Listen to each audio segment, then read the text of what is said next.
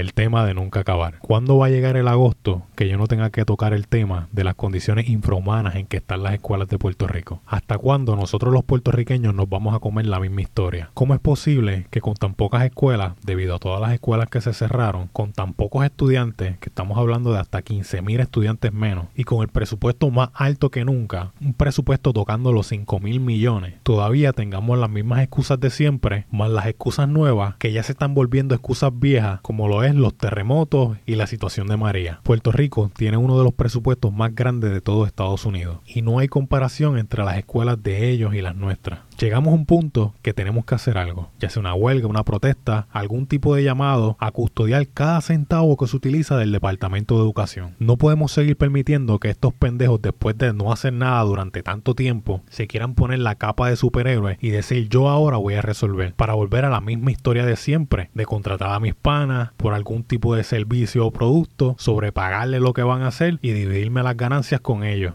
¿Cómo podemos decir que la juventud está perdida cuando en nuestras caras se les está quitando las oportunidades de poder progresar. Se les quita la oportunidad de poder desarrollarse de manera mental y de manera social. Los cohibimos de poder recibir ese consejo del maestro que puede cambiar su vida. En nuestras caras se les está quitando todo. Pero podemos pretender que nos importan los niños y la juventud cuando se les están quitando sus derechos y no estamos haciendo absolutamente nada.